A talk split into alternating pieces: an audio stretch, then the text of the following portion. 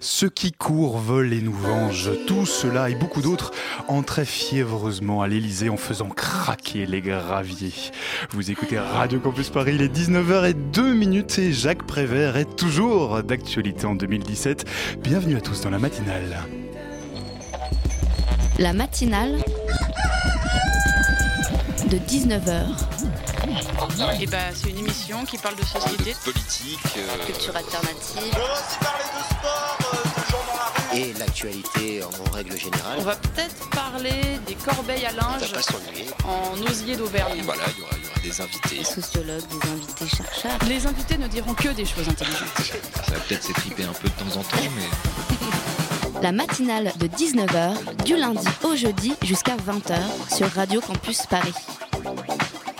La démocratie, c'est le pire système, à l'exception de tous les autres, disait Win- Win- Winston Churchill. Pardon. Et comment donner tort à Winston Churchill après le spectacle de ces derniers jours?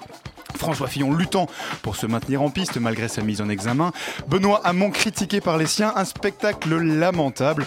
Des rebondissements permanents. Le FN aux portes du pouvoir. Et un responsable, ce soir, le système des primaires. Ce système des primaires pensé par le think-tank socialiste Terra Nova en 2011 et qui avait permis à François Hollande d'asseoir sa victoire contre Nicolas Sarkozy en 2012. Mais un système des primaires qui aujourd'hui fait ressortir les candidats les plus extrêmes de tous les camps. François Fillon d'un côté, Benoît Hamon de l'autre, et qui empêche totalement d'en changer par la suite, car sans ces 4 et quelques millions de voix aux primaires, il est très probable que François Fillon aurait dégagé depuis bien longtemps. Probable aussi que Benoît Hamon n'aurait jamais dépassé un Manuel Valls ou un François Hollande en campagne. Résultat, Emmanuel Macron et Marine Le Pen sont aujourd'hui favoris de cette élection. En fait, ce système des primaires aura tout simplement réussi à faire exploser en miettes les partis politiques traditionnels de la 5ème République. Pour un bien, pour un mal, on verra. Une chose est certaine, à 50 jours du premier tour, rien n'est joué. Et pourtant, d'ores et déjà, rien ne va plus. La matinale de 19h, le magazine de Radio Campus Paris. Bienvenue à tous dans la matinale. 8,8 millions de personnes vivent sous le seuil de pauvreté en France. Et à l'occasion des présidentielles, 50 associations se sont lancées dans une autre campagne pour lutter contre l'exclusion et les préjugés. Florent Guéguin, directeur général de la Fédération des acteurs de la solidarité, sera avec nous dans un instant pour en parler. Et puis en deuxième partie d'émission, nous parlerons d'une manière originale de faire de la musique qui ne ressemble à rien de connu. Ça s'appelle la pratique brute de la musique. Alors restez bien connectés sur la 93.9 puisque, comme le dit le générique de l'émission, les invités ce soir ne diront que des choses intéressantes. Bienvenue sur la chaîne de Max Bird. Ici, euh, on n'aime pas bien les idées reçues. Si jamais tu penses que la couleur rouge excite les taureaux, euh, que les pingouins ne peuvent pas voler, c'est bien connu, ou encore que les zombies, ça n'existe pas dans la vraie vie, je te conseille de t'abonner à cette chaîne. Car chaque semaine, je vais ici démolir une idée reçue dans des vidéos scientifiques et décalées. Ce sera clair, ce sera instructif, même si parfois je vais peut-être un peu m'emballer. Mais le défi est de taille. Débarrasser le monde des idées reçues. Vous aurez peut-être reconnu le youtubeur Max Bird débarrasser le monde des idées reçues. On va entre autres en parler ce soir. Florent Guéguin, Florent Guéguin bonsoir. Bonsoir. Alors je le disais en introduction, 8,8 personnes, euh, millions de personnes pardon, vivent sous le seuil de pauvreté en France aujourd'hui. À partir de quand est-ce qu'on estime qu'on est pauvre en France? Alors le seuil de pauvreté en France est calculé euh, de la manière suivante, c'est euh, toutes les personnes qui vivent en dessous de 60% du revenu médian. Ça veut dire quoi concrètement? C'est les personnes qui vivent avec moins de 1000 euros par mois pour une personne seule. Euh, ça fait donc, comme vous l'avez dit, presque 9 millions de personnes qui sont dans cette situation. C'est quasiment 1 million de plus en France euh, depuis euh, la crise économique de 2008. Donc c'est un phénomène qui nous, sur les... qui nous inquiète beaucoup. Quand on regarde qui est pauvre en France, vous avez notamment deux catégories particulièrement sensibles les familles et les familles monoparentales, en fait les mères seules qui élèvent Mhm. seuls leurs enfants, et puis aussi les jeunes, hein, les moins de 25 ans, c'est quasiment 25% du taux de pauvreté en France pour 14% pour le reste de la population. Donc euh, on voit que ce sont ces catégories-là notamment qui sont fragilisées par euh, la crise économique, c'est-à-dire la disparition de l'emploi, euh, mais aussi le logement cher, le fait aussi que le pouvoir d'achat pour parce qu'il y a aussi beaucoup de travailleurs pauvres. hein. On estime Mhm. qu'il y a entre 2 et 3 millions de personnes qui sont pauvres euh, mais qui travaille. Donc euh, il faut sortir hein, aussi du préjugé du pauvre qui vit reclus chez lui sans activité. Mmh, Alors justement, les Euh, préjugés, c'est là-dessus que, que vous luttez. Vous vous êtes lancé quelque part en campagne, mais une autre campagne avec moi aussi ce soir dans le studio. Héloïse de la rédaction de Radio Campus. Paris. Héloïse, tu as fouillé le sujet, analysé les chiffres et tu avais des questions pour notre invité. Oui, justement, ce que vous dénoncez, c'est un certain discours euh, stigmatisant pour, euh, pour ces populations-là, une certaine pauvrophobie. Alors, est-ce que vous pouvez nous, ex- nous expliquer en quoi ça consiste euh, concrètement? Oui, la les- pauvrophobie. Les associations euh, de lutte contre l'exclusion ont pris l'initiative de cette campagne euh, au départ sur euh, la base d'un coup de colère, c'est-à-dire qu'on a vu à la fois l'augmentation de la pauvreté dans le pays et aussi l'augmentation des discours stigmatisants contre les personnes. Euh, pour faire court, c'est euh, le chômeur qui est accusé de ne pas rechercher d'emploi. C'est l'allocataire du RSA euh, qui est accusé d'assistanat et de Oui, coûter euh, cher euh, à la société. Les SDF n'ont qu'à C'est, travailler. euh, Le problème du RSA, c'est la fraude massive. Voilà, tous les clichés qu'on c'est entend aussi, régulièrement. euh, les étrangers qui prennent euh, l'emploi euh, des Français. Euh, voilà, il y a euh, finalement, euh, on se rend compte que quand le pouvoir politique n'arrive pas à traiter un sujet, en l'occurrence le chômage de masse et la pauvreté, il trouve des boucs émissaires. Et les boucs émissaires, en l'occurrence, sont souvent les pauvres et les étrangers, qui sont Mhm. d'ailleurs parfois les mêmes. Euh, voilà, parce qu'il faut trouver un responsable. Euh, et, et- et- et de plus en plus, nous avons vu dans l'espace public des élus, euh, des grands élus, des petits élus, des leaders d'opinion, finalement faire porter la responsabilité de la pauvreté aux personnes elles-mêmes. Donc nous avons voulu nous opposer à cela. Nous avons voulu aussi faire en sorte que euh, la question de la lutte contre la pauvreté soit présente dans la campagne électorale. Alors c'est très difficile, hein. Euh, on a réussi un peu au début, euh, au moment notamment des primaires de gauche, avec euh, la question du revenu universel, euh, notamment, Euh, mais aujourd'hui, bon, la campagne elle est complètement euh, polluée par d'autres affaires. Évidemment, oui. Euh, Euh, j'ai- D'ailleurs, faisais voilà. référence dans mon éditorial. Alors, euh, on va parler évidemment de cette campagne que vous ouvrez, mais donc euh, vous parlez du nous. Euh, nous, en l'occurrence, c'est 50 associations. Vous êtes regroupés. Euh, 50 associations qui sont liées à deux collectifs, le collectif Alerte et le collectif des Associations Unies. Alors, parmi ces 50 associations, on retrouve notamment euh, ATD Carmonde, le Secours catholique, euh, l'association Aurore. Euh, comment vous, fonctionnez avec cette euh, plateforme concrètement, avec ces 50 associations? Nous essayons d'être euh, réactifs, c'est-à-dire que euh, nous produisons notamment une campagne euh, digitale, hein, c'est-à-dire qu'on on fait un certain nombre de, visuels pour dénoncer ces préjugés, des visuels sur, entre guillemets, les allocataires du RSA, les étrangers, les sans-abri, etc., pour diffuser sur les réseaux sociaux, et c'est assez bien repris, toutes les contre-vérités. Enfin, en fait, c'est une campagne qui s'appelle, enfin, où on dénonce un préjugé et où on rappelle ensuite que dans la vraie vie, les choses se passent différemment euh, pour les personnes. Et D'ailleurs, Euh, vous avez un la- hashtag, un hashtag dans la vraie vie euh, sur les réseaux sociaux. Euh, puisque, en- encore une fois, souvent, on observe que le, le discours politique euh, sur la pauvreté est souvent déconnecté de la vie quotidienne euh, des, des personnes. Et c'est ça que nous avons euh, voulu euh, dénoncer. Encore une fois, nous voulons aussi et surtout euh, que les candidats euh, et les grands candidats euh, s'engagent sur des propositions euh, de réduction de la pauvreté dans le pays. Or, pour l'instant, euh, on n'entend quasiment rien sur ce sujet. Oui, c'est ce que j'avais noté enfin, en regardant le programme un peu des candidats, c'est qu'il y avait très peu de propositions justement dans ce que vous dénonciez. Et que finalement, je- euh, votre campagne était surtout sur les mots dans un premier temps. Et je me demandais pourquoi est-ce que c'est si important euh, cette campagne contre les mots en premier lieu? Parce que si vous voulez, il- euh, encore une fois, les, les- les personnes que nous accompagnons, euh, donc des personnes qui sont en situation de pauvreté, nous ont fait re- remonter un certain nombre de situations euh, stigmatisantes euh, qui n'étaient plus tolérables, j'allais dire, dans la société, et, qui produit d'ailleurs des effets terribles. Je vous donner un exemple. Nous savons aujourd'hui qu'un tiers des personnes qui ont droit au RSA ne le demandent pas. Euh, Ça s'appelle le non-recours, c'est énorme. hein. Euh, ça veut dire que ce sont des personnes qui potentiellement sont sans ressources, puisque le RSA est un minimum euh, vital. Et quand on interroge les personnes sur pourquoi vous ne demandez pas le RSA, bah, c'est l'impact de ces discours sur RSA égale assisté, égale je demande une aide, je dépends des autres. Et, et- finalement, le résultat de ces discours stigmatisants, bah, c'est que les personnes, finalement, ne sollicitent plus les dispositifs sociaux, se cachent euh, d'une certaine manière. Euh, donc euh, les, effets sont, terribles. Hum, Alors je vais être un peu taquin, mais euh, vous dites que certains responsables politiques durcissent le discours à l'encontre des personnes fragiles, exclues, c'est ce que vous venez de dire. Euh, certains politiques, euh, vous pensez à qui euh, concrètement? On a eu un certain nombre de, de- moi je vais pas, je suis pas là pour stigmatiser tel ou tel candidat, mais on a eu un certain nombre de discours. C'est un peu chez tous les candidats, ça que vous dites sur, euh, euh, bah, écoutez, euh, euh, on l'a entendu chez les Républicains, hein, euh, par exemple dans les programmes, l'idée euh, de baisser euh, les allocations chômage parce que tout ça coûte cher, Euh, l'idée aussi de conditionner le RSA à du bénévolat obligatoire ou à une activité obligatoire, euh, c'est-à-dire une sorte de travail euh, non rémunéré. Euh, ça, on a des élus républicains qui ont cherché à le mettre en œuvre hein, dans certains départements. Ils ont d'ailleurs été condamnés par la justice. On a entendu récemment Emmanuel Macron dire qu'il fallait que la priorité c'était d'augmenter le contrôle sur les chômeurs. Euh, Comme si c'était, je dirais, le problème numéro un en France, euh, que de porter l'effort euh, sur les, les- les personnes qui reçoivent une indemnisation. Toujours on parle de la fraude sociale, euh, moins souvent on parle de la fraude fiscale. La fraude sociale, c'est entre 200 et 300 euh, millions d'euros, hein, c'est ce que nous dit euh, la CAF. Euh, la fraude fiscale, on est entre 60 et 80 milliards d'euros. Donc un, nous, nous disons, un de vos où sont- d'ailleurs. hein, où oui, sont les, où sont priorités Où sont les priorités? Est-ce que la priorité c'est de traquer les pauvres et les allocations? Ou c'est de traquer euh, les fraudeurs fiscaux ou ceux qui euh, financent des emplois sans activité à leur famille?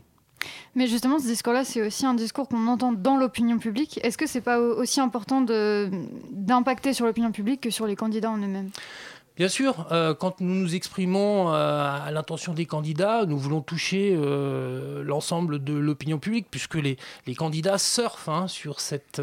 Enfin, certains candidats surfent sur la dénonciation euh, et la, stigmatisation des pauvres euh, ou la dénonciation du coût des politiques de solidarité, parce qu'on sait que ça a un impact dans l'opinion, parce que ça plaît à l'opinion. Donc euh, il faut une prise de conscience nationale. Quand on est à 9 millions de pauvres dans le pays, ça veut dire que toutes les familles sont touchées. Je veux dire, c'est pas une catégorie à part. hein. C'est un Français sur sept. Donc, euh, on ne peut pas traiter cette, de- je dirais cette, ce sujet de manière marginale en stigmatisant les gens. Euh, D'ailleurs, encore une fois, je constate que ce sujet de la pauvreté, on n'en parle pas dans la campagne électorale. Ça veut dire que on considère qu'un Français sur sept, finalement, ne fait pas partie du débat électoral et que c'est pas une priorité. Nous, nous disons que c'est une Enfin, pour- priorité. Pour, le moment, on ne parle pas de grand-chose hein, par ailleurs dans cette campagne présidentielle, si je puis me C'est un permettre. Héloïse. Mais justement, comment vous expliquez qu'il y a encore. euh, Enfin, j'ai trouvé ça sur votre site que 76% des Français pensent encore qu'au RSA, on gagne plus qu'une SMIC. Là aussi, c'est la multiplication de certains discours euh, politiques ou euh, d'éditorialistes euh, ou de pseudo-experts. Nous, nous faisons, nous avons fait des simulations avec ATD Carmonde, hein, qui a sorti un livre là-dessus, et, et très clairement, aujourd'hui, il n'y a aucune configuration où on gagne plus en étant au RSA euh, sans activité, euh, plutôt que quand on est euh, sur un, emploi au SMIC. Donc ce- ces, situations n'existent pas, mais encore une fois, cette idée est très répandue dans l'opinion, alors qu'elle est fausse. Mhm. Mais vous n'êtes pas candidat à la présidentielle. Il est encore temps. Hein. Non, non, moi, moi, nous, nous, nous, on- on- encore une fois, euh, nous n'avons pas vocation à nous substituer euh, aux partis politiques. Nous voulons que les partis politiques et que les candidats prennent leurs responsabilités sur ce des- sujet. Vous faites des recommandations pour les sensibiliser, on a bien compris.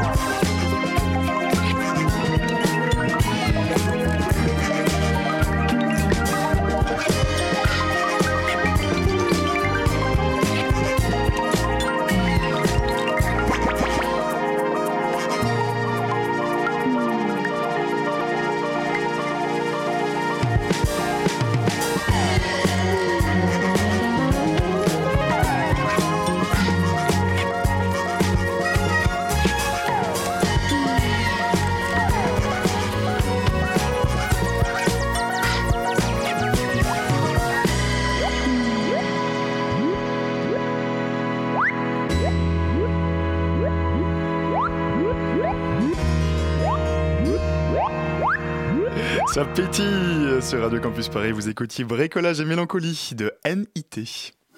La matinale de 19h sur Radio Campus Paris. NIT, antenne, NIT, euh, notamment dirigé par un ancien de Radio Campus Paris. Voilà, euh, c'est euh, dit. On est toujours en compagnie de Florent Guéguin, directeur général de la Fédération des acteurs de la solidarité. On parle avec lui de l'autre campagne, une campagne euh, visant à lutter contre les, clichés. Euh, euh, une petite question très simple. hein. Vous me disiez durant la pause, Florent Guéguin, que la politique, a priori, c'est pas votre job. Euh, c'est vrai que quand on voit les associations, ATD, ATD Carmon, le Secours catholique, a priori, c'est plutôt des, des assauts de terrain. Euh, donc du coup, ce que vous faites concrètement avec cette autre campagne, c'est plutôt de la sensibilisation, de l'information, c'est ça? Oui, notre métier, c'est d'accompagner les personnes qui sont en grande difficulté. Euh, c'est pour ça que pour cette autre campagne, euh, nous n'avons pas de budget en tant que tel. On met, je dirais, on mutualise un certain nombre de moyens entre réseaux. Donc nous mutualisons bah, des chargés de communication qui travaillent, qui, euh, mettent euh, une partie de leur temps de travail euh, sur ce sujet. On mutualise aussi des community euh, managers qui suivent, qui font une veille sur Internet, à la fois des propos, des politiques, mais aussi, je dirais, qui nous aident à, à diffuser ces visuels. Et puis, bah, nous réfléchissons aussi à d'autres formes de, de mobilisation, euh, c'est-à-dire euh, aller interpeller les candidats dans leur QG ou provoquer euh, des happenings si on estime qu'il y a des dérapages ou si on estime que bah, le, le- le sujet pauvreté est complètement sorti euh, des radars de la présidentielle. Alors justement, Florent Guéguin, pour qu'on comprenne bien, donc cette autre campagne, elle se décline en, en plusieurs parties. Mmh. Il y a quoi? Il y a du fact-checking, il y a des, de l'information sur les réseaux sociaux, il y a de l'interpellation des candidats, tout ça à la fois? Oui, c'est tout ça euh, à la fois, puisque encore une fois, nous, notre volonté, c'est de faire passer des messages dans l'opinion sur les contre-vérités qui sont, euh, je dirais, les plus fréquentes. Euh, sur les pauvres et, la pauvreté, Euh, on se régule aussi évidemment en fonction de l'actualité. Par exemple, nous avons vu que plusieurs candidats, euh, en l'occurrence les, Républicains, mais aussi le Front National, voulaient restreindre ou supprimer l'aide médicale d'État. L'aide médicale d'État, hein, c'est l'accès aux soins des étrangers en France, y compris d'ailleurs des étrangers sans titre de séjour. Bon, nous avons réagi là-dessus. Parce que ça, c'est de la bêtise pure. Euh, Ça veut dire quoi Qu'on va pas soigner les gens? Euh, du coup, bah, les gens, ils font quoi? Ils vont directement aux urgences. Euh, Ils seront pris en charge parce qu'il y a encore un minimum d'humanité dans ce pays.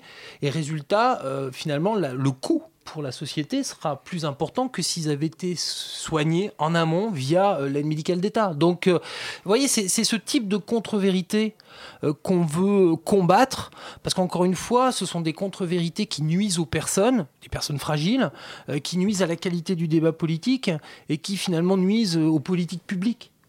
Et au-delà du fact-checking, est-ce que vous avez vocation à faire des propositions aux candidats ou à essayer d'influencer sur cette campagne? Bien sûr, euh, quand nous voulons que les candidats s'engagent euh, sur des propositions pour euh, réduire la pauvreté, nous en faisons un, grand nombre. Par, exemple, nous, nous défendons l'idée d'un revenu décent, c'est-à-dire l'idée que personne ne devrait vivre en dessous de 850 euros par mois pour une personne seule, et qu'il faut donc fusionner tous les minima sociaux et euh, revaloriser un certain nombre de prestations pour qu'on puisse avoir euh, un revenu minimum décent qui n'est pas un revenu universel, hein, parce que là J'allais pour le dire, coup, le- on n'est pas très euh, loin de, nous- Benoît, de la proposition de oui, Benoît mais nous, sommes universel. euh, dans l'idée qu'il faut quand même mettre le paquet sur ceux qui en ont le plus besoin. Euh, ce qui est quand même un, système différent du revenu universel où on verse la même somme à tout le monde. Euh, donc euh, nous, nous sommes plutôt sur un, système où, où il faut revaloriser et simplifier les minima sociaux, puisque une des difficultés, hein, non seulement ces minima sont trop faibles, ils sont aujourd'hui fermés aux jeunes. On est un des derniers pays d'Europe, hein, je veux le dire quand même, à, obliger entre guillemets les jeunes à attendre 25 ans avant d'avoir, avant d'accéder à un minimum euh, euh, vital. Euh, nous, nous demandons à ce que ce soit l'âge de la majorité, c'est-à-dire qu'à 18 ans, on puisse accéder au RSA ou à d'autres minima sociaux lorsqu'on en a besoin. Et, nous combattons, par exemple, cette discrimination. Donc, nous avons beaucoup de propositions comme ça. Sur le logement, qui est une des matrices hein, de la pauvreté en France, notamment dans les grandes villes, nous proposons un, un effort beaucoup plus important sur le logement très social, euh, le droit à l'hébergement des personnes sans abri. Vous savez que le, le nombre de sans-abri sur les dix dernières années a augmenté de 50%. Enfin, ça aussi, c'est catastrophique, quoi. Mm. Et personne n'en parle. Enfin, je veux dire, il, il suffit de se balader dans les rues de Paris. On voit que dans, dans certains quartiers, euh, des, des- des trottoirs qui sont jonchés de personnes. Et personne ne parle de ce sujet. Euh, et c'est c'est pour ça que ce- cette campagne, c'est aussi un coup de colère des associations. Quoi. On a un peu l'impression, parfois, que les politiques, ils sont sur une autre planète. Euh, je veux dire, ça, ce sont des problèmes concrets. Quoi. Et la, la pauvreté, ça peut toucher tout le monde. C'est un Français sur sept. Donc il faut s'en emparer.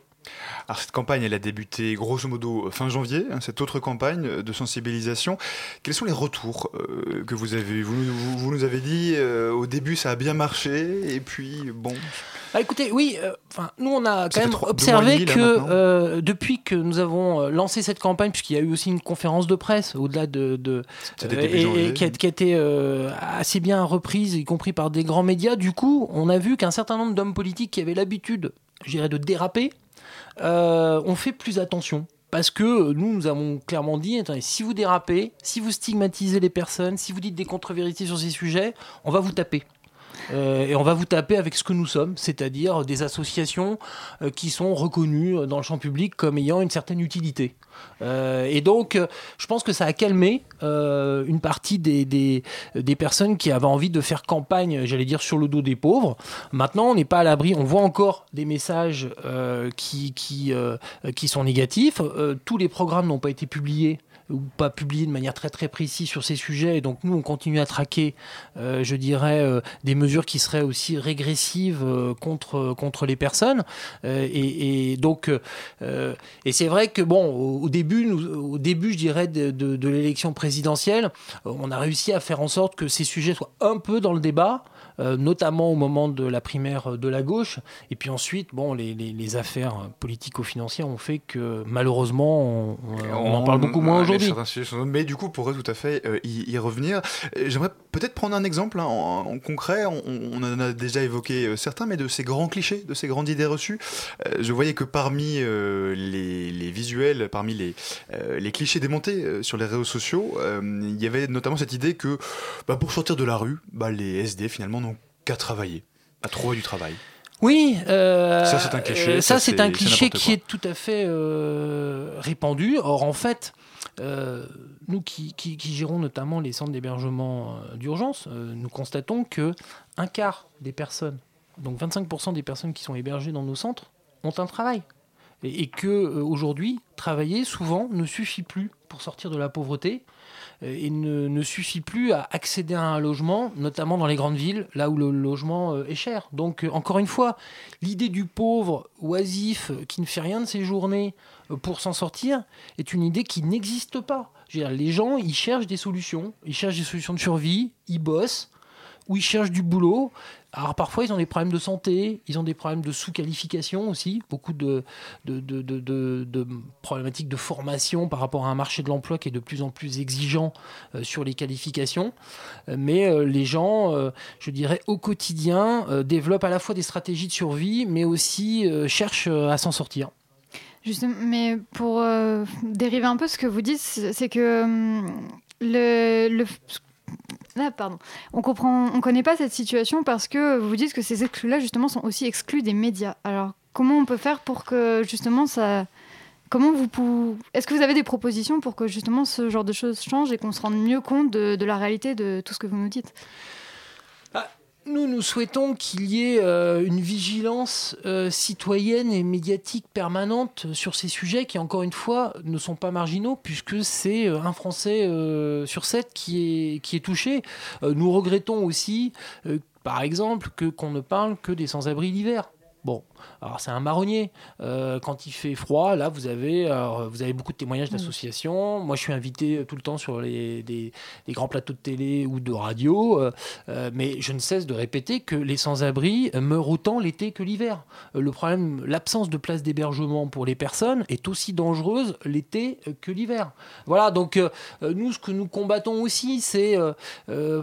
je dirais la, mobilisation médiatique euh, qui est à géométrie variable en fonction de l'actualité politique, de la, de la saison, euh, alors même que euh, la pauvreté, c'est toute l'année. Ah, Florent Guéguin, votre campagne s'appelle donc l'autre campagne. Euh, voilà, elle vise à lutter euh, contre les clichés, les idées reçues. Euh, concrètement, on peut suivre ça durant les prochains, durant les 50 prochains jours hein, jusqu'à la présidentielle. On peut vous suivre via les réseaux sociaux, c'est ça, avec le hashtag dans la vraie vie. Absolument. On peut Hashtag dans la participer à cette vie, campagne. Il y a un site internet, hein, 50 associations euh, unies euh, contre l'exclusion. Euh, on peut et- participer à cette campagne aussi? Bien sûr, il faut, il faut, je dirais, s'inscrire sur Twitter et puis retweeter, hein, parce que c'est ça Relayer qui, vos il faut, il faut, il faut relayer. Et puis, nous serons probablement amenés à, à, je dirais, à proposer des, des, des rassemblements citoyens alors, c'est ça, j'allais vous en dire, vous avez des fonction de, pour l'instant, rien de, de, de précis à annoncer, mais nous, nous réfléchissons à des, à des événements avec nos moyens, hein, qui ne sont pas non plus euh, énormes, euh, pour faire en sorte, encore une fois, que ces sujets euh, soient dans la campagne électorale. Merci beaucoup, Merci. Florent Guéguin, d'être venu nous parler ce soir. I know I'm obsessed with her. Say it. Say that you're in love with her. I'm in love with her. I'm grateful I can feel anything.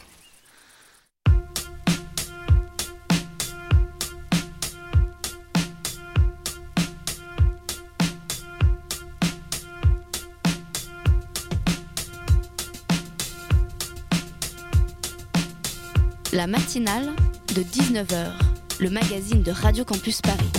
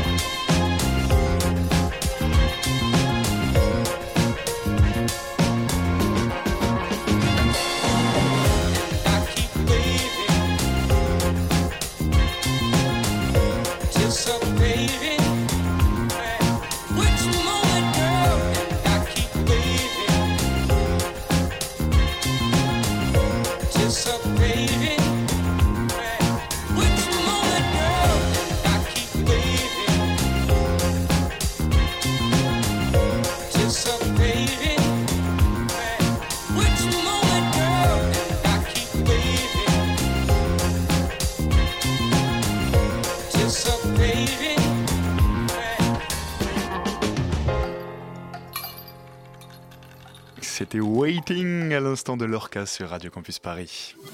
La matinale de 19h, le magazine de Radio Campus Paris. Depuis le début du conflit ukrainien, on dénombre près de 9600 morts et 1,7 million d'exilés. Les trêves restent très fragiles et les affrontements ont poussé des familles à quitter leur foyer, leur pays et à recommencer euh, leur vie à zéro. Ces exilés sont au cœur de l'exposition photo déplacée 12 histoires de l'Ukraine, c'est le nom de l'exposition, qui se tient à Paris en ce moment même. C'est une exposition qui est en accès libre, place de la République. Et Lucie, justement, de la rédaction de Radio Campus Paris, elle s'est rendue sur place. On écoute son reportage. Depuis l'intervention russe en Ukraine, 1,7 million de personnes ont dû quitter leur foyer et parfois leur pays. L'exposition déplacée 12 histoires de l'Ukraine donne une voix à 12 témoins et victimes du conflit à travers des portraits photos pris par le photographe ukrainien Sergei Sarakanov. Cette exposition est située place de la République, un lieu qui n'a pas été choisi par hasard puisqu'il est le symbole de révolution et de liberté. Je m'appelle Anne et je suis coordinatrice locale. Donc été, euh, l'exposition, elle a été initiée par euh, une ONG canadienne euh, et l'ambassade du Royaume-Uni en Ukraine.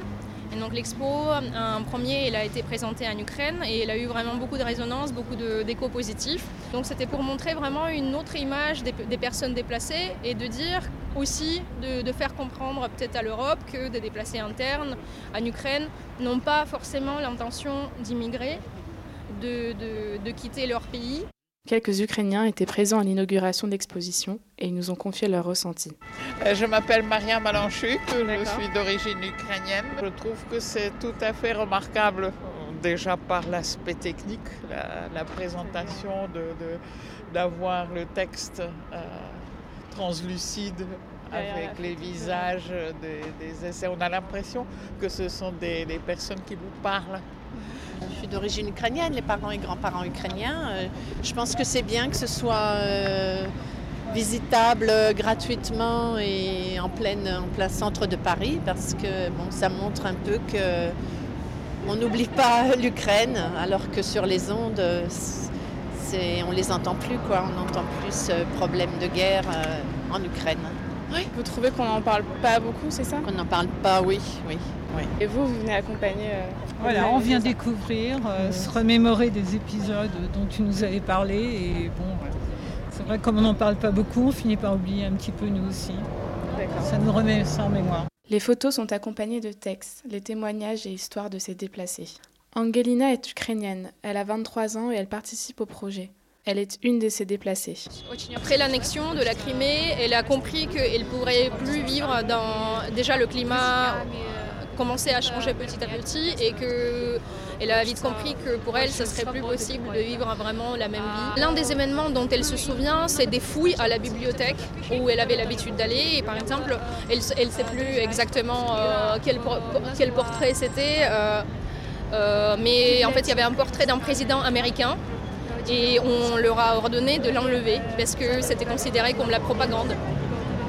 Donc ça c'était l'un des, des, faits. Donc, les amis qu'elle avait ont dû aussi quitter, euh, la Crimée parce que c'était euh, invivable. Tu n'as pas choisi ton gouvernement, tu n'as pas choisi dans quel pays tu es, tu es juste mis euh, en face d'un résultat final que tu ne peux pas changer. Voici ce qu'on peut lire devant la photo de Angelina. Je vis ici à Kiev depuis un an et je ne me sens pas déplacée. La Crimée reste ma maison. Là-bas, ma mère et ma grand-mère, qui est malade, vivent dans un petit village. Je voudrais tant qu'elles viennent vivre avec moi, mais c'est impossible.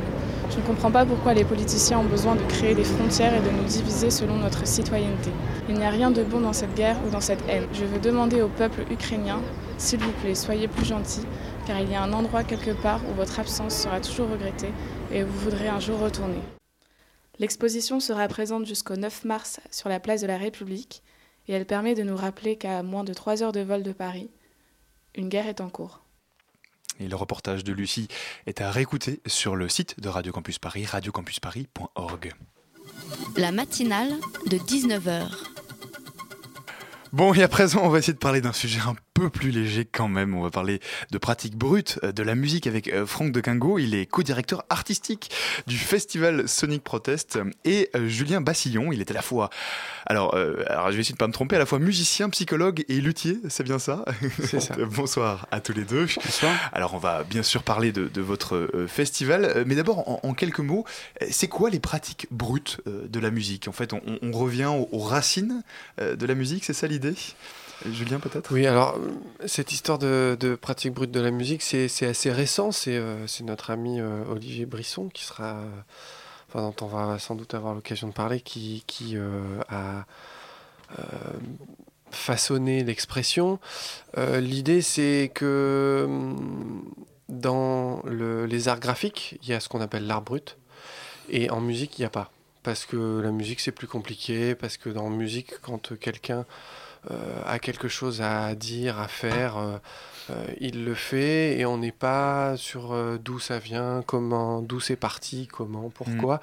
Il se trouve que ce- le terme de musique brute n'a jamais pris. En fait, donc du coup, euh, il y a beaucoup de choses qui existent. La musique a peut-être une, une plus grande liberté de diffusion qui fait que euh, il y a déjà des, artistes euh, outsiders, mais qui se font reconnaître un petit peu au milieu de tous les autres. Mm, Alors juste pour être bien précis, donc le, l'art brut, euh, c'est un peu cet art qui se crée à partir, je vais pas dire de rien, mais euh, sans copier sur d'autres, sans source d'inspiration particulière.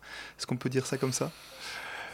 Je vous vois un peu perplexe. Bah, le- non, mais c'est pas ça, c'est que le- justement, c'est pour ça qu'il n'y a pas de pratique brute, enfin, qu'il n'y a pas de musique brute, parce que, euh, enfin, de, de termes qui définissent cette, cette musique, parce que l'art brut, ça englobe plein de choses, il y a plein de termes, il y a des gens qui se font. Alors, il y a- l'art qui est fait euh, dans les hôpitaux psychiatriques, il y a l'art qui est fait par euh, des personnes qui sont dénuées de toute création, qui n'ont aucune euh, influence artistique, qui font. Il y, a des- personnes qui, à la retraite, se mettent à peindre et font des trucs incroyables. Ça englobe plein de choses. Il y a plein de termes, l'art hors les normes, l'art singulier. Il y a plein de chapelles, tout le monde se. Bon. Et en musique, c'est vrai qu'il n'y a pas d'équivalent. Mais l'art brut, c'est du buffet. C'est du buffet qui amène ça.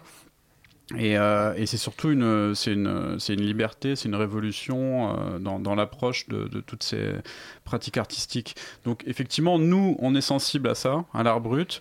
On est plus dans la musique avec Sonic Protest, mais à un moment donné, il y a un lien qui se fait. Voilà.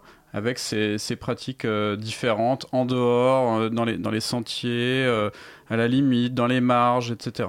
Voilà. Mhm. Donc c'est pour ça qu'on fait un lien avec l'art brut. Et Alors avec nous aussi ce soir en studio euh, Clémence euh, de la rédaction de Radio Campus Paris qui trépigne derrière son micro, qui a écouté, pratiqué la musique brute toute la euh, journée. Ça c'est bien. Et évidemment. Il faut, hein. Et qui a des... et Clémence, tu as des questions pour nos invités.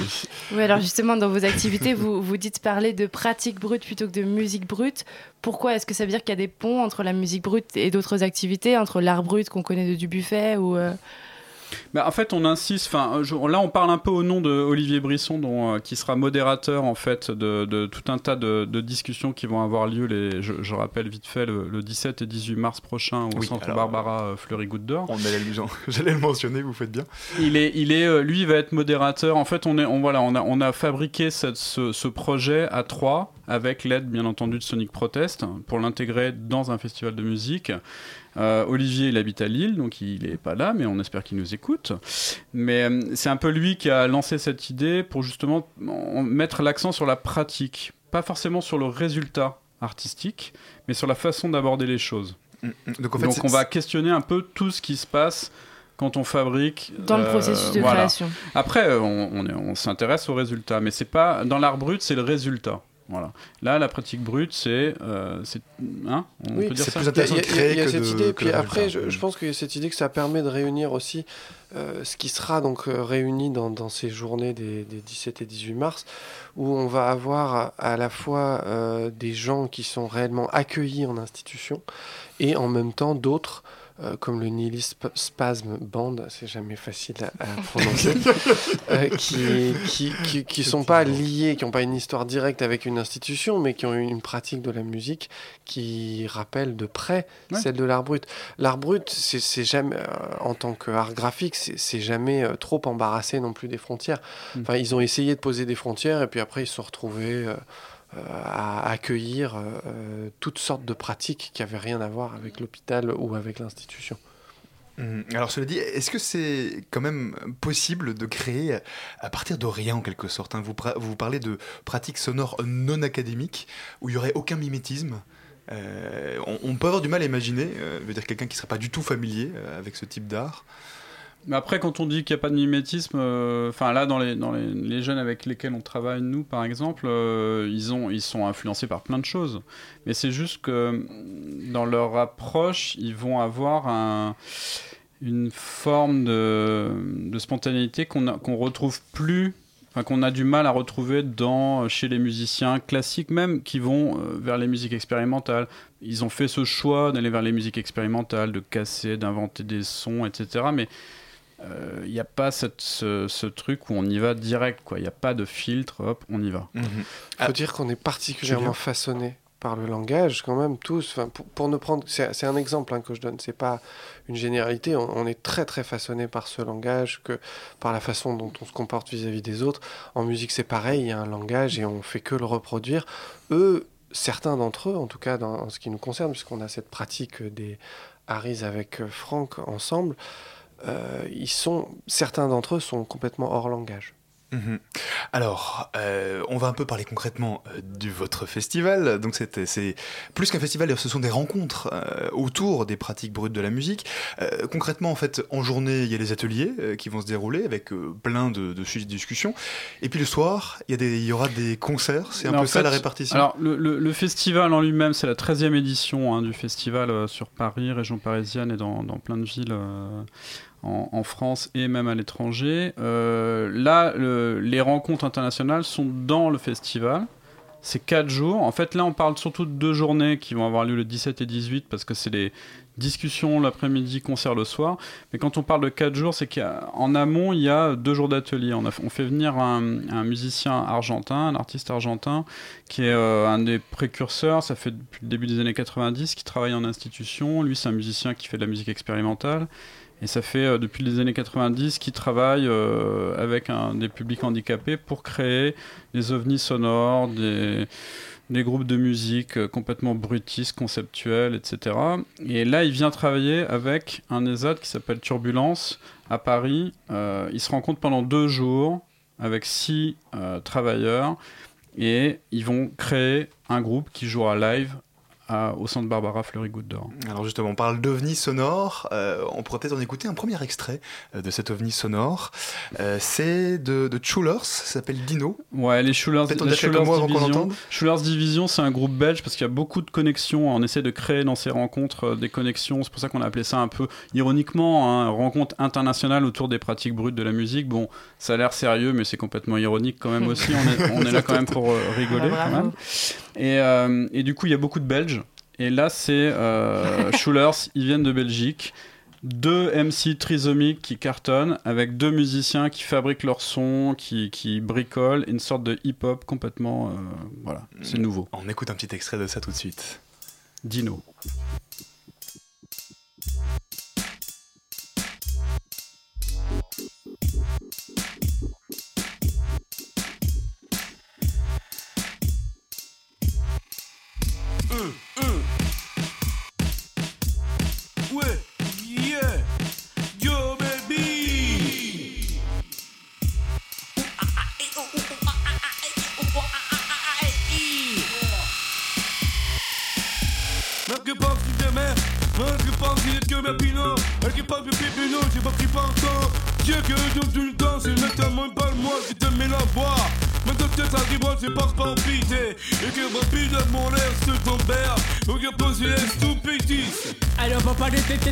Va pas le malade, tu dis que tes têtes tout c'est ma mamie Moi ça pas pas malade c'est ma maman, maman, maman, Et maintenant tu le soleil, tu écoutes l'histoire Et je sais c'est ma famille, ma famille Ok que tu passes, c'est mon tour en famille Voilà, on écoutait Dino, euh, euh, Franck, pendant que ça passait en studio, là vous nous disiez faut monter le son Ah bah, euh, bah oui, oui, oui, non, ça s'écoute fort. Euh, il faut venir surtout, il faut venir les voir en concert. Donc il faut venir participer au, enfin oui, participer d'ailleurs. Il faut venir aux, aux- aux rencontres, aux discussions. Le 17 et 18, c'est en entrée libre entre 9h et 17h au centre Parce Barbara c'est pas que de la musique, hein, c'est un peu la musique est une opportunité pour, pour discuter après, pour débattre. Ouais, ouais, ouais, oui, bien sûr. L'idée, c'est vraiment de mélanger tous les intervenants, euh, les artistes, le- les, les membres des Schulers seront là aux tables rondes, ils vont participer, il y aura, il va se passer des choses. On a mis, euh, enfin, on va mettre des, des, des amplis, euh, des tables de mixage, des choses. Enfin, c'est pas juste des gens qui discutent pendant des heures et puis on se, tout le monde s'endort. On est là pour rigoler. On est là, voilà, il va se passer des trucs live. Et les Schulers, faut surtout pas louper leur concert le vendredi soir. Voilà, ils viennent, ils- là, ils font un vrai concert, il faut, faut venir. Clémence. Alors justement, ces rencontres internationales autour des pratiques brutes de la musique, on rappelle, euh, ça se déroule au centre FGO Barbara. Ouais. Et vous dites qu'elles se veulent un écho au travail d'action culturelle que vous mettez en place avec Sonic Protest. Mm. Euh, vous parlez beaucoup de lien social dans votre communication, de comment s'y inscrire. C'est à quel sens de le faire à FGO Est-ce que c'est... Bah, c'est un partenaire, c'est un lieu partenaire depuis euh, 4-5 ans maintenant. Euh, le principe de Sonic Protest, c'est d'être itinérant. Donc c'est un festival qui dure deux semaines. On change de lieu à chaque fois. On va à l'église Saint-Méry, on va à la Marbrerie à Montreuil, on va euh, au théâtre de Vanves, on va au centre Barbara Fleury Gaudor, avec qui on aime travailler. Quand on a eu ce projet de rencontre, on voulait un endroit où on puisse rester plusieurs jours et on puisse faire des ateliers, des rencontres, des concerts. Voilà, c'était le lieu idéal pour ça. Ils ont complètement adhéré euh, au projet. Ils étaient vraiment intéressés. C'est un, ouais, c'est un lieu qui est à Barbès, qui nous plaît. Euh, on va faire du hip-hop à Barbès. On va faire, euh, enfin, il y a, eu- voilà. Puis C'est un lieu c'est qui s'investit aussi beaucoup dans la vie sociale de son quartier. euh, Exactement, qui, a, qui a une, euh, qui a un état d'esprit. Avec Sonic Protest, on travaille qu'avec des gens avec qui on a envie de travailler. On, veut, on, a, on a fait par le passé, on a loué des salles dans Paris pour faire des concerts avec des gens qui n'avaient pas du tout euh, les- le même état d'esprit que nous, ça nous intéresse plus. Donc maintenant, on travaille avec des gens avec qui on veut travailler, qui sont dans une sorte de... Voilà, qui comprennent notre démarche, un état d'esprit, et une bonne ambiance, des tarifs pas chers, Et une donc, euh, sécurité le, le cadre, sympa. Le cadre idéal, Voilà. du coup. Julien, vous vouliez ajouter quelque Euh, Je chose voulais juste ajouter que toute cette affaire, c'est c'est aussi une, une façon d'accueillir. Enfin, ça accueille beaucoup d'institutions, de professionnels qui s'occupent au quotidien euh, des, des personnes en difficulté psychique, pour le dire rapidement, Mm. et que Et je la- rappelle que vous êtes psychologue, vous, entre voilà autres, hein. Mm. le, le Vous fait travaillez en hôpital. Exactement hôpital de jour et le fait de- de- d'être accueilli au centre Barbara, c'est aussi une façon de sortir de toutes ces institutions. Voilà. Et Mhm. ça, c'est essentiel pour nous, donc c'est très précieux. Ouais, les institutions vont venir participer aux discussions et venir au concert. L'idée, on veut vraiment créer des liens, des rencontres, casser un peu toutes ces, toutes ces barrières. Ces essayer de barrières entre voilà, institutions, société Tous les gens. civile, euh, On va parler un petit peu, on va revenir avec vous sur ces rencontres, mais j'aimerais peut-être qu'on écoute un deuxième extrait. Euh, c'est André Robillard et les endimanchés Spoutnik. Euh, Enfin, ça s'appelle Spoutnik plutôt. Euh, Ouais. En fait, c'est André Robillard et les, les Endimanchés, c'est le nom de l'album, c'est un, c'est un projet qu'ils ont fait ensemble, mais là c'est vraiment Robillard tout seul et qu'on va entendre euh, avec son langage inventé. Un- entend Il a d'ailleurs déjà en 80 fond, là. ans, André Robillard, faut pas louper ça. hein. Ça aussi, on met fort.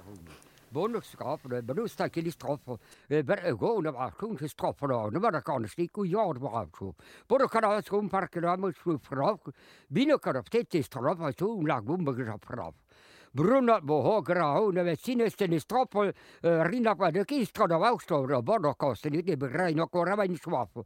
Borga vausten fin parabdi gönne pärast kodub tavakuna praakun mille ben mille kodub abda juda joan jonga marov seid korvgana vakulistra praakun. Var kristra från. Både både kan av sta fra benestrop og nu bare hvis bare lovskap bare lovskap det skal på og bare kommer ja og bon kan ba og sta fra det sta fra noe og det var så. Bina kan bina bare og kan benestrop kan også from bra vakt og bot. Bina kan det strop bare skal jeg bare maskere kan Donc là, on écoute une langue imaginaire. Vous êtes bien sur Radio Campus Paris, pas sur une autre planète. On, parle, on parlait d'art brut, voilà. Là, on a une des grandes figures de l'art brut. André Robillard, il a plus de 80 ans, il fait encore des performances. Parce qu'on connaît son travail pictural, son travail euh, art plastique, ses fusils qu'il fabrique avec des, des objets de récupération. Il est, il- André Robillard, il veut tuer la misère. Il est vraiment dans un truc, il essaie de trouver des solutions. Il essaie de trouver des solutions pour nous. Mhm. C'est important. hein. Et, euh, et là, il fait en fait des performances sonores. On connaît mal son, son, son travail sonore et là, il vient faire une performance. Il faut vraiment pas louper ça. Il a euh, 85 ans, je crois. Juste un mot sur euh, une des conférences, hein. par exemple, il y en a une sur la pratique brute de la musique comme activité thérapeutique. Euh, alors Julien Bancillon, j'imagine que, que vous, en tant que, que- que psychologue, ça vous intéresse euh, particulièrement? Alors, Vous parlez notamment hein, des... des- Est-elle, hein, la, la- la- la- la pratique brute de la musique, est-elle une activité thérapeutique C'est une question. C'est pour ça, le, le point d'interrogation, tout est dans le point d'interrogation.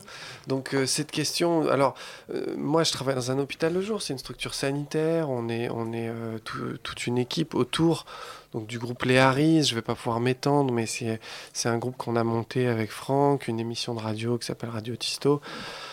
Euh, voilà, tout, tout ça, l'hôpital de jour, avec tous ses professionnels, va avoir une, incidence évidemment thérapeutique. Son but, sa visée est thérapeutique, mais avec ces activités, tous les gens qui vont être là euh, ce jour-là, pas forcément tous, tous, hein, on a le droit d'avoir des avis divergents, mais quand même, on se retrouve tous euh, autour d'une idée, c'est que on n'est pas là au moment où on fait de la musique, on n'est pas là pour faire du thérapeutique. On peut aussi, ces jeunes gens ont des choses à dire telles quelles. C'est-à-dire que quand ils vont prendre un instrument et jouer de la musique, utiliser leur voix pour faire de la musique, on n'est pas obligé de les rabattre sur un truc. Ah oui, tu te soignes là en fait.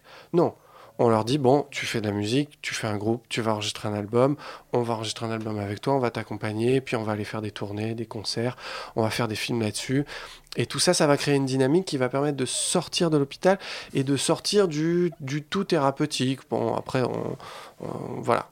C'est- notre un peu. Il faut venir aux propos. rencontres pour avoir la réponse, parce que là, c'est une, c'est une, ça va être une des discussions en fait. On Mais commence oui, par venez ça. pour Non, avoir on, la réponse alors, à ces On questions, commence par oui. ça exprès parce que justement, c'est la, c'est la question principale au départ. Quand il y a ces, ces projets-là, voilà, est-ce que c'est thérapeutique, est-ce que c'est pas thérapeutique? Nous-mêmes, on n'a pas forcément la réponse exacte, mais on, on est, on sait, euh, voilà. Mais c'est On- une on question, c'est c'est une question intéressante à poser. Et vous allez essayer d'y répondre donc pendant ces rencontres internationales qui ont lieu, on rappelle, euh, les 17 et 18 mars de 9h à 17h à FGO Barbara. Exactement, on mettra bien sûr toutes les infos sur le euh, site internet. Euh, Franck et Julien, merci d'avoir été Merci avec nous beaucoup. ce soir. La matinale de 19h, le magazine de Radio Campus Paris. Du lundi au jeudi jusqu'à 20h. Voilà, Clémence est toujours avec nous en studio, mais elle a changé de casquette puisque de co-intervieweuse, Clémence, tu redeviens euh, chroniqueuse pour nous parler de l'actualité étudiante de cette semaine. Et oui, car je ne saurais abandonner ma mission de relayer chaque semaine les bons plans étudiants. Et d'ailleurs, ça fait à peu près six mois que je suis là. Bah, c'est vrai ça. Et pour Bon fêter ça, hein. on va faire un truc qu'on voit souvent sur les réseaux sociaux, mais plutôt pour des émissions de télé-réalité, tu sais, en mode Mais que sont-ils devenus? Oui, je vois, d'accord. Bon, alors rassure-nous, tu vas pas nous parler de, de Star Academy, hein, ça date non, un peu non, je suis pas assez experte sur la question. Par contre, j'ai dans ma poche trois chouettes assos dont on a déjà parlé au cours de ces six derniers mois et qui ont une actualité brûlante en ce mois de mars. Eh bien, on t'écoute. Pour commencer, l'assaut du Master Affaires européennes de la Sorbonne, qui organise deux événements. Après-demain, une nouvelle séance de son ciné-club avec le film Mustang, qui sera projeté à la Tour des Dames dans le 9e. Et puis, sa conférence annuelle dont le thème est cette année, après le Brexit, une Europe à plusieurs vitesses, vaste question. Et ça, c'est le 16 mars à 18h30 à la Sorbonne. Voilà, et tout ça, c'est ton entrée libre Ouais, tout à fait, mais il vaut mieux réserver. Et ne vous inquiétez pas, on vous explique où et comment sur notre site dans Actu étudiante. Radiocampusparis.org. La deuxième asso, c'est La Fabrique, qui organise des ateliers de théâtre sur les campus. Et il fabrique hein, un tout nouveau spectacle sur Molière, qui aura lieu le 17 mars à 21h à Jussieu. La jeune troupe de théâtre parcourt et dépoussière le répertoire de Molière, avec toute une galerie de personnages hauts en couleur, amants en peine, médecins ridicules, malades imaginaires, avares, ivrognes, etc. Bref, ça ressemble à Radio Campus Paris, en fait. Merci pour les compliments. Tous ces gens se jouent joyeusement de nos travers et nos folies à travers des situations drôles et cocasses qui restent toujours actuelles. Par exemple, je crois que dans une scène, on parle d'un type qui emploie sa femme à rien faire. Ah non, non je pardon, je pas me suis du tout à quoi tu fais non, hein. c'est pas Molière. Bref, c'est donc jeudi de la semaine prochaine. Et si ça vous botte et que ça vous titille de monter sur les planches, vous pouvez même intégrer l'atelier pour le troisième trimestre. Alban, si ça te dit. Mais oui, j'ai toujours adoré rêver de faire un acteur, c'est pour ça que je suis à la radio, évidemment. Voilà, et enfin le COSU, chœur et orchestre Sorbonne Université, qui a monté un nouveau concert qui s'appelle Climat et qui sera donné le 14 mars au centre Clignancourt dans le 18e et le 17 mars à la Sorbonne. Il s'agit d'un programme autour du thème de la nature et de la création avec la sixième de Beethoven, dite la pastorale, une création française qui s'appelle Rainwater et le concerto pour violon de Sipé+. Ça va être beau et on Ah Mais vous oui. fait pouvez même gagner des places. Bah oui, bah, attends, on est comme ça, Radio Campus Paris, on est généreux, on aime tout le monde. N'est-ce pas? Alors foncez, et si vous en avez raté un bout, vous pourrez bien sûr le retrouver sur www.radiocampusparis.org dans l'onglet Actu étudiante. Voilà, voilà. Et d'ailleurs, je viens de remarquer que j'ai parlé trois Oui. fois de ces trois assos en six mois. Mais je- Coïncidence, je ne pense pas. Des, des bonnes assos du coup Voilà, enfin je sais pas ce que ça veut dire, mais ça veut dire au moins qu'ils font des trucs super et qu'il faut aller voir. Allez, ciao, et promis la semaine prochaine, je vous parle de tout nouveaux trucs que vous connaissez pas encore. Eh ben, merci beaucoup Clémence pour cette euh, actu étudiante de la euh, semaine. Voilà, la matinale c'est déjà tout euh, pour aujourd'hui. Merci à Mickaël qui était à la rédaction ce soir. Merci à Marion et Elsa qui préparent cette émission tous les soirs.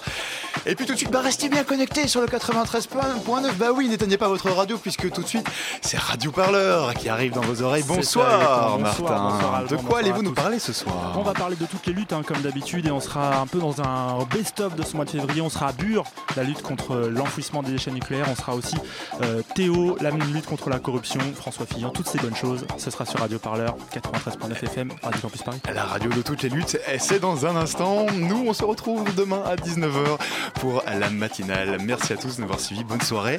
Et puis, allez liker notre page Facebook. Quand même, c'est la matinale de 19h. Matinale 19h. Bonne soirée à tous. Vive la radio.